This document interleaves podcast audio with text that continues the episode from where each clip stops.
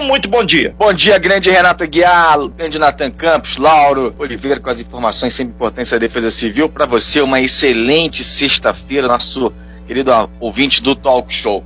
Renata Guiar, é, vamos aqui para as informações. É, vamos começar pelo, pelo Enem, né? Muita gente vai fazer o Enem, pô, preocupado com essa questão da, da infecção da Covid-19, você deve sim ter todos os cuidados. E ontem o presidente do INEP, o Alexandre Lopes, disse que até o momento não há previsão de adiamento da aplicação do Enem em nenhum município no Brasil. São mais de 5 mil quebradinhos, viu? Sobre a possibilidade de adiar a aplicação do exame em Manaus, onde os níveis de contaminação pela Covid apresentam alta. Lopes disse que não há, até o momento, nenhuma decisão, há apenas discussão. Lá em Manaus, inclusive, o ministro da Saúde, Eduardo Pazuello, reconheceu ontem, durante a live lá é, do presidente Jair Bolsonaro, que há um novo colapso no sistema de saúde é, de Manaus em decorrência da pandemia de Covid-19. Pazuello, que é o ministro da Saúde, participou ontem daquela da tradicional live do presidente às quintas-feiras, né? E aí, ainda nessa questão da Covid, o, o, com a perspectiva do início da vacinação aí contra a Covid-19 nas próximas semanas, o Ministério da Saúde, Renato, tomou conhecimento de tentativas de golpes pelo celular, utilizando esse processo como pretexto para lesar cidadãos. Manda um abraço pro grande Niltinho, que participou do Talk Show, inclusive, a entrevista dele tá lá no podcast do Talk Show, falando aí do Shopping Piratas tal. O Niltinho, esses dias ele comentou, inclusive, lá, soltou um vídeo lá nas redes sociais, dizendo um golpe lá no Rio tal. É, enfim, tem gente para dar golpe de todo tipo, até o cara que de repente abre o, o, o, motor do seu carro, tira lá um fio, lá um cabo e diz que o seu carro está com problema, depois tenta te dar um golpe.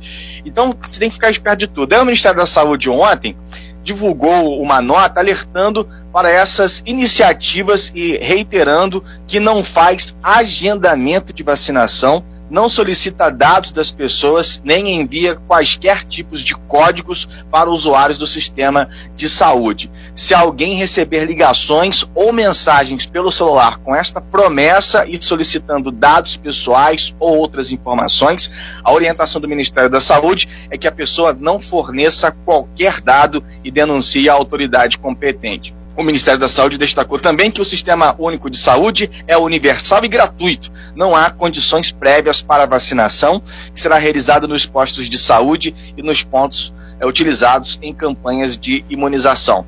Teve uma outra nota também do Ministério é, esclarecendo que não há obrigação de cadastro prévio, seja no posto de saúde ou no acesso ao aplicativo Conect SUS Cidadão. Tem esse aplicativo do SUS que é o Conect SUS Cidadão. A pessoa que for vacinada pode ser identificada e cadastrada na na hora. O aplicativo facilita a identificação no momento de tomar a vacina. Então, fique atento a essas informações. Ah, isso não tem nada é de nada, acontece. Acontece, tem muita gente, Renato, que cai nesses golpes. Aí o cara vai lá, ah, do Ministério da Saúde, você não acredita, né? Ah, do Ministério da Saúde e tal, fazer um cadastro, aí o cara passa todas as informações, daqui a pouco o cara está acessando a sua conta, está usando aí o seu nome para outras coisas, e você acaba sendo lesado, e depois não tem como você é, reverter a situação. Então fique atento a essas informações importantes aí do Ministério da Saúde, para você não ser lesado. Grande Renato Guiar.